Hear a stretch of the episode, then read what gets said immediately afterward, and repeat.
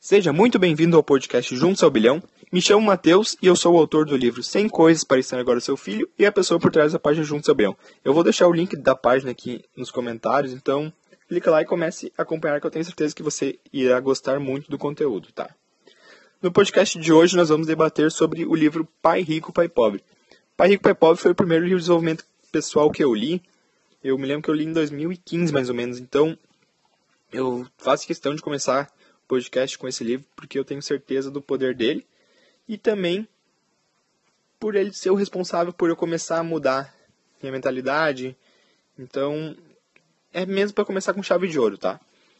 Uh, no livro, o Robert Kiyosaki, que é o, que é o autor, ele conta a história dos pais dele, tá? Que ele tinha o pai rico e o pai pobre. Sendo que o pai rico era o pai do amigo dele. O pai pobre era o pai verdadeiro dele.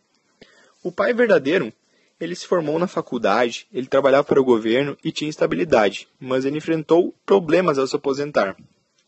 Já o pai rico não tinha faculdade, mas era um dos homens mais ricos do Havaí. Tá, galera?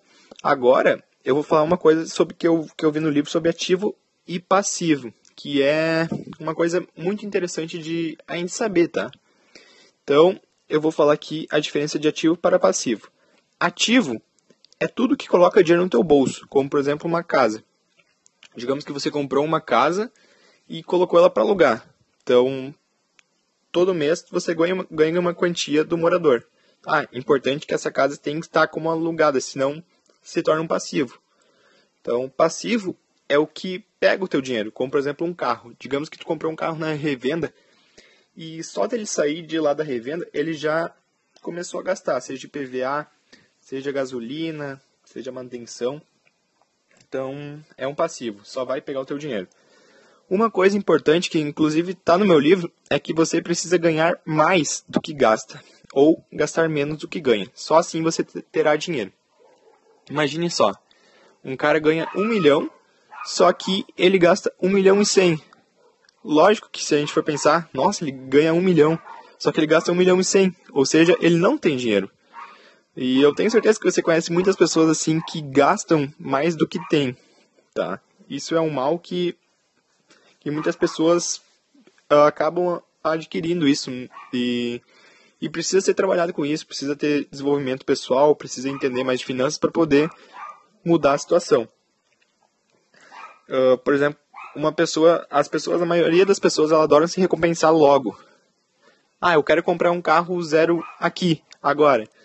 Mas elas não se planejam, não sabem se tem a quantia certa para comprar, se vão, se podem pagar à vista, não sabem. Elas vão e, e seja o que Deus quiser, tá? E uma coisa importante que eu vi no livro também é que a gente não deve trabalhar pelo dinheiro. A gente precisa fazer sim o dinheiro trabalhar para nós. Eu vou até repetir que a gente não deve trabalhar pelo dinheiro. A gente precisa fazer o dinheiro trabalhar para nós. Tá? Isso é uma coisa assim que eu faço questão que você tenha em mente, tá?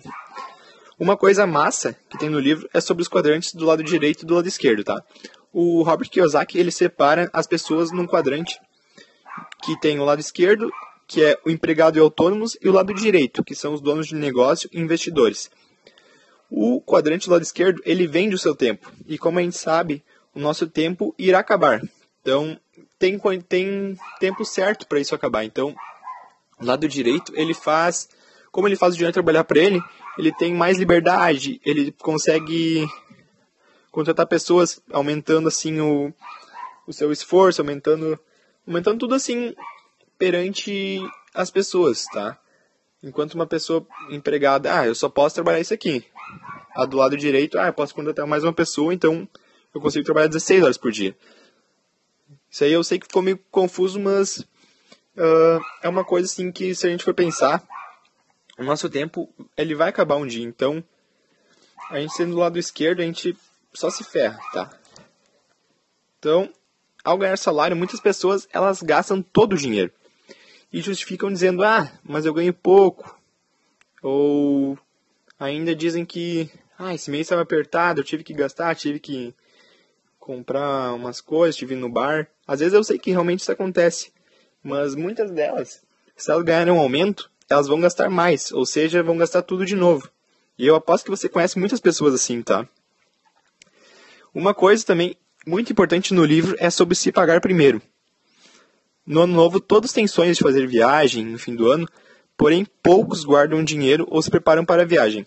O resultado disso é que não fazem uma viagem por falta de organização. Então, como faz tempo que eu li esse livro, mas eu precisava começar por ele, tá? Então, eu gostaria de saber aqui nos comentários o que ficou, que ficou faltando, tá? Me conte nos comentários. E caso ficou interessado em conhecer o meu livro, eu vou deixar o link aqui embaixo, tá? Aproveite que hoje está na promoção por R$ 2,99 na Amazon.